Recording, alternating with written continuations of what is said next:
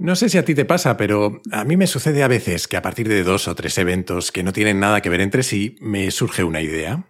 El capítulo de hoy es una de esas ideas. Veremos a dónde nos lleva. Todo empezó hace unas semanas cuando, en un capítulo de Nada que Ganar, alguien dejó un comentario que decía algo así como que le gustaba escuchar el podcast, pero que usábamos un lenguaje que le resultaba demasiado pesado y que se prometía dejar de oírnos, pero que volvía a hacerlo con cada nuevo capítulo. Algo así como aquel entrenador de fútbol con nombre de whisky que decía que tras cada partido se prometía cambiar a todo el equipo, pero que a medida que pasaba la semana se lo iba pensando mejor y cuando llegaba el domingo siguiente volvía a poner a los mismos once cabrones de siempre. Con perdón, pero esas fueron sus palabras, no las mías. En fin, que me despisto.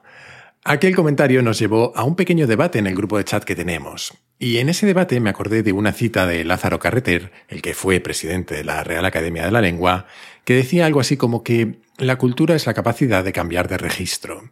Es decir, que ser culto significa poder adaptarse a muchos tipos de comunicación diferente, ya sea como emisor o como receptor.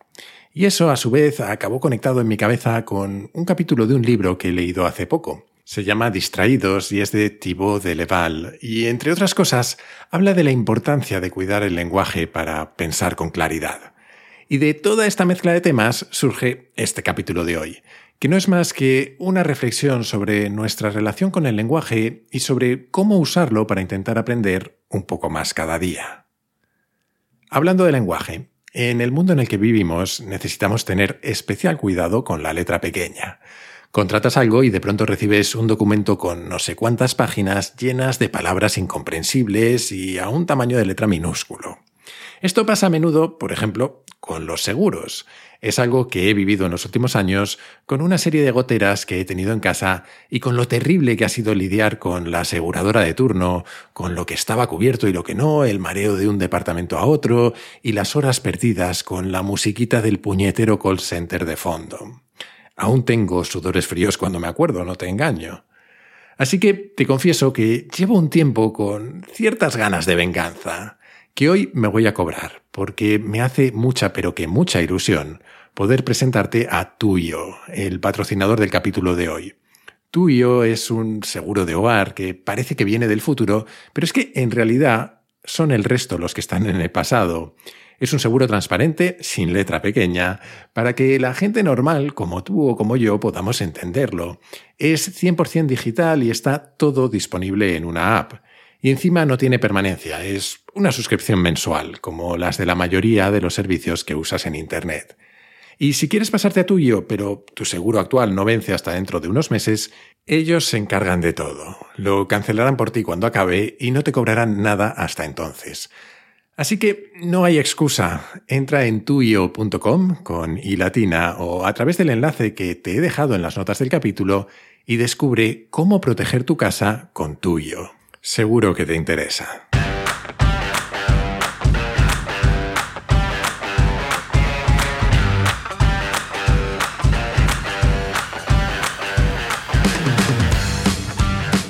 Soy Jaime Rodríguez de Santiago y esto es Kaizen, el podcast para mentes inquietas en el que te acerco a personas, a ideas y a técnicas fascinantes de las que aprender cada día.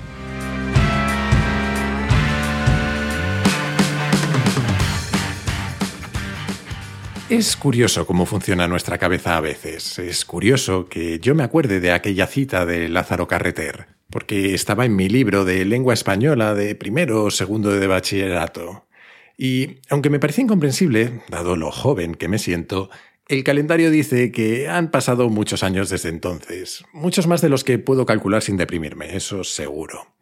Por algún motivo que no soy capaz de adivinar, esa cita se me quedó grabada para siempre, y digo para siempre porque la tengo bastante presente y para mí significa muchas cosas.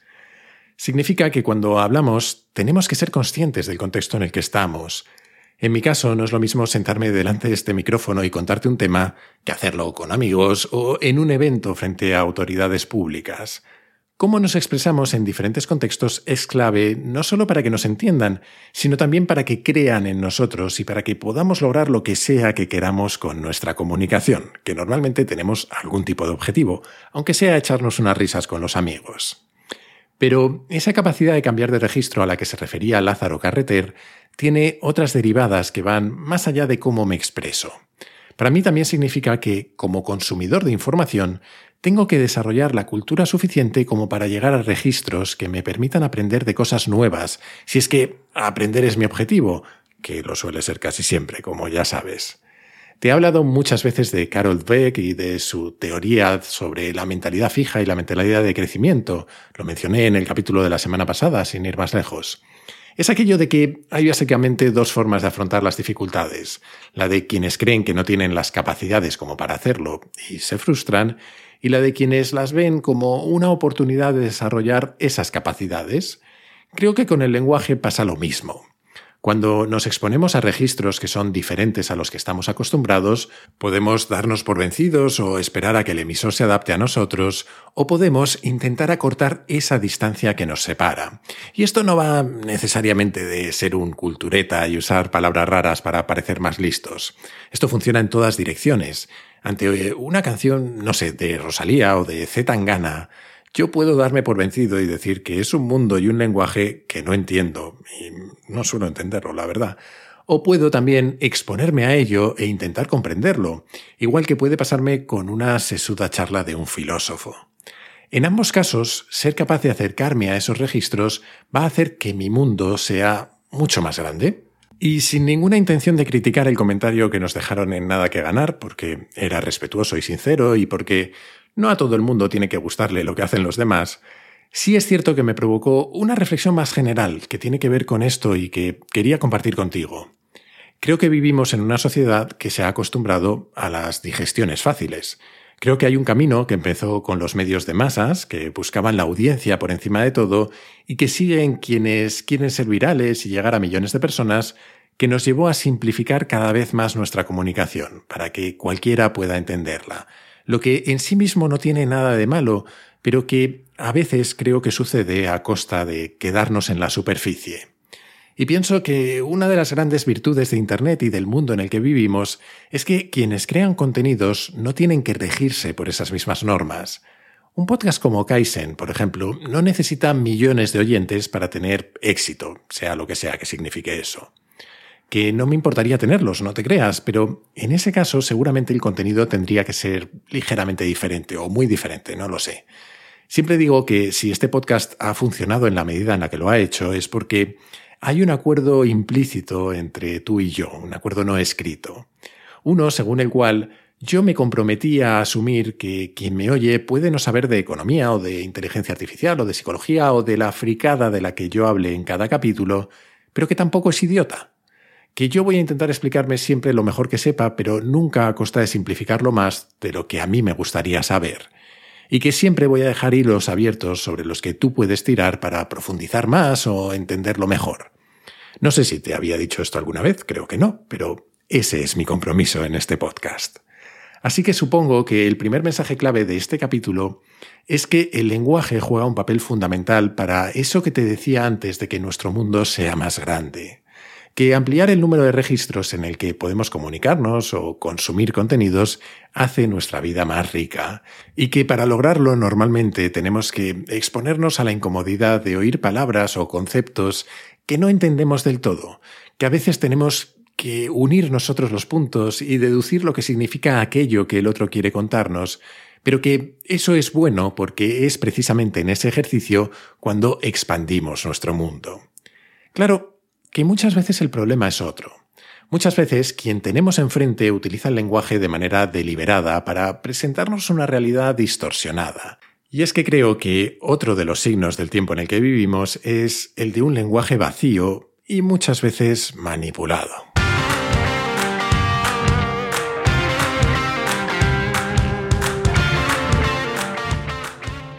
Creo que era en aquel mismo libro de lengua de primero o segundo de bachillerato donde había un apartado dedicado a lo que llamaban palabras baúl. Tal vez te suenen.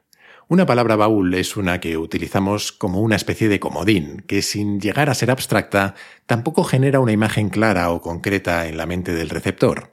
No es lo mismo escuchar tengo un montón de cosas sobre la mesa que en mi mesa hay una pistola, tres dados de seis caras y un sobre lacado.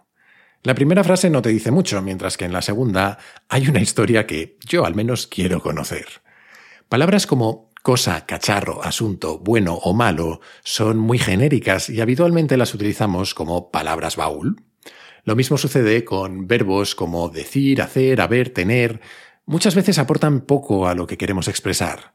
Un buen ejemplo que he visto en Internet es que no es lo mismo hacer unos macarrones que cocinar unos macarrones o que perpetrar unos macarrones.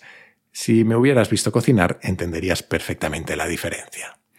Pero más allá de estas pequeñas trampas que nos hacemos normalmente a nosotros mismos con el lenguaje, hay algo igual de común, pero que creo que es más peligroso, que es de lo que habla Thibaut de Leval en el libro que te decía antes cómo las palabras se pueden convertir en un arma de destrucción masiva del pensamiento. Cómo no respetar su significado permite que se usen para manipularnos y engañarnos. Por ejemplo, a través de los eufemismos, es decir, de utilizar una forma más suave de expresar algo que, dicho sin filtros, sería demasiado duro. Según Tibo, vivimos en una epidemia de eufemismos que nos impide muchas veces conocer la verdad.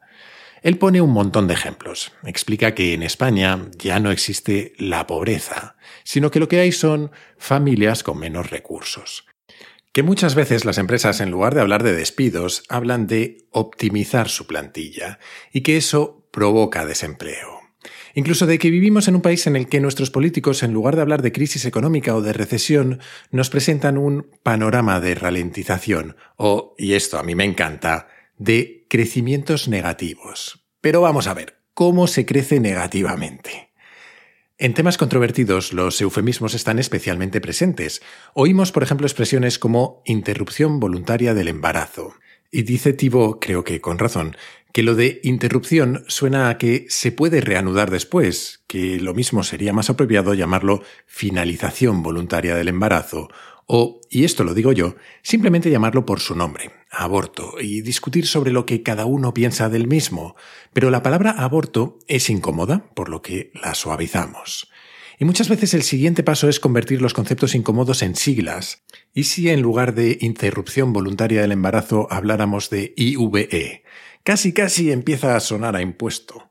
Pues algo parecido hacemos cuando, en lugar de inmigrantes menores de edad que han llegado a un país sin sus padres, hablamos de menas.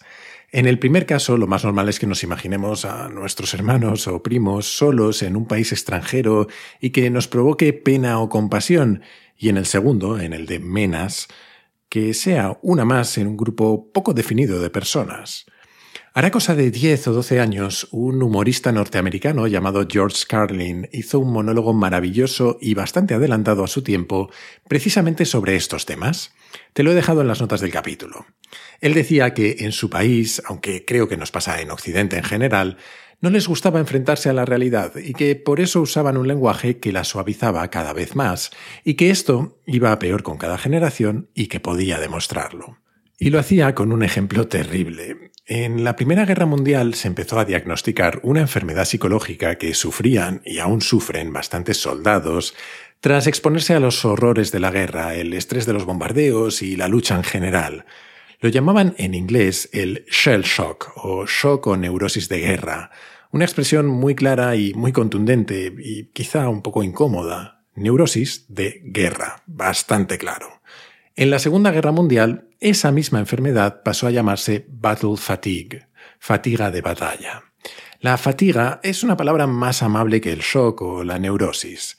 Para la Guerra de Corea, esa misma enfermedad pasó a llamarse operational exhaustion o agotamiento operativo, algo ya muy aséptico que sonaba más bien a un problema que podía tener tu coche incluso. Llegó Vietnam y con aquella guerra un nuevo nombre, Post-Traumatic Stress Disorder o síndrome de estrés postraumático.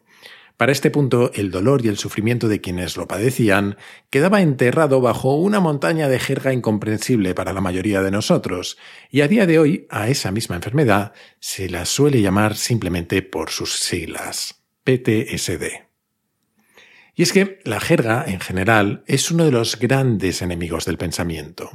El lenguaje técnico debería cumplir una función, hacernos más precisos cuando hablamos con quien sabe de qué hablamos, pero habitualmente se utiliza para tejer una especie de cortina delante de quien nos escucha para que no termine de entender del todo.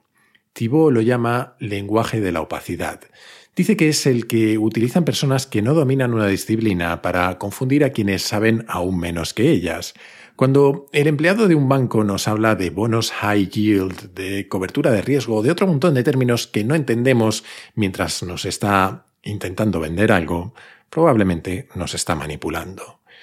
Hay una vuelta de tuerca más a este tema, la de quien directamente se inventa expresiones con palabras rimbombantes para que parezca lo que no es.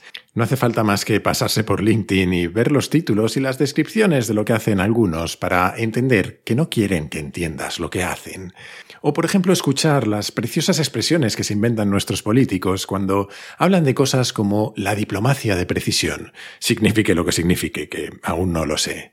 En el fondo, es algo parecido a lo que hemos hablado muchas veces en el podcast, que tanto odiaba a Richard Feynman, y a su técnica de llegar a comprender las cosas intentando explicárselas a un niño de 8 años. Si alguien solo es capaz de explicarse usando palabras que el resto no comprendemos, seguramente no sabe de lo que habla. Tal vez hayas leído 1984, la novela de George Orwell. Si no lo has hecho, te lo recomiendo. En ella el gobierno crea la neolengua, una versión extremadamente simplificada del inglés con la que intenta controlar la manera de pensar de la población. Por ejemplo, para evitar que deseen o tan siquiera piensen en la libertad, se eliminan los significados no deseados de la palabra libertad, de forma que conceptos como la libertad política o intelectual dejan de existir. Afortunadamente para todos, 1984 es solo una novela de ciencia ficción. Una muy buena, pero solo una novela. Aunque para crear la neolengua Orwell se inspiró en el lenguaje que utilizaban la propaganda nazi y soviética, no está nada claro que algo tan extremo como lo que él plantea en el libro fuera ni siquiera posible. Pero lo que sí es evidente es que el lenguaje tiene un poder brutal sobre nosotros. A través del lenguaje podemos ocultar realidades que nos incomodan, acallar a otros o incluso llegar a deshumanizar a nuestros enemigos. Es más, como vimos en el capítulo 78, el idioma que hablamos influye de manera decisiva en nuestra manera de percibir el mundo. Por eso creo que empujarnos a nosotros mismos a ampliar nuestros registros y a la vez estar alerta ante el uso de eufemismos, jerga técnica y expresiones incomprensibles es una de las mejores formas que tenemos de entender el mundo un poquito mejor cada día.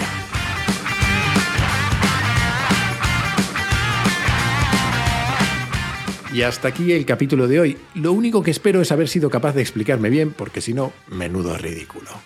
Si te ha gustado, te animo, como siempre, a suscribirte y recomendar Kaizen en tu plataforma de podcast preferida, en YouTube, en redes sociales o, como creo que es mejor, a tus amigos. Así me ayudas a que Kaizen siga creciendo. Además, si te gusta el podcast, puedes unirte a la comunidad Kaizen, una forma de apoyarlo económicamente, pero también de acceder a un foro en el que conectar con otros curiosos compulsivos, a contenidos exclusivos y a un feed sin publicidad. Para hacerlo, solo tienes que entrar en mi web jaimerodríguezdesantiago.com y hacer clic en el banner rojo. Y desde esa misma web o desde mi Twitter, arroba jaime-rds, puedes hacerme llegar tus comentarios, tus sugerencias, lo que tú quieras. Siempre contesto, aunque a veces tarde un poquito, la verdad. Eso sí que es un eufemismo. Y esto es todo por hoy. Como siempre, muchísimas gracias por estar ahí y hasta la próxima.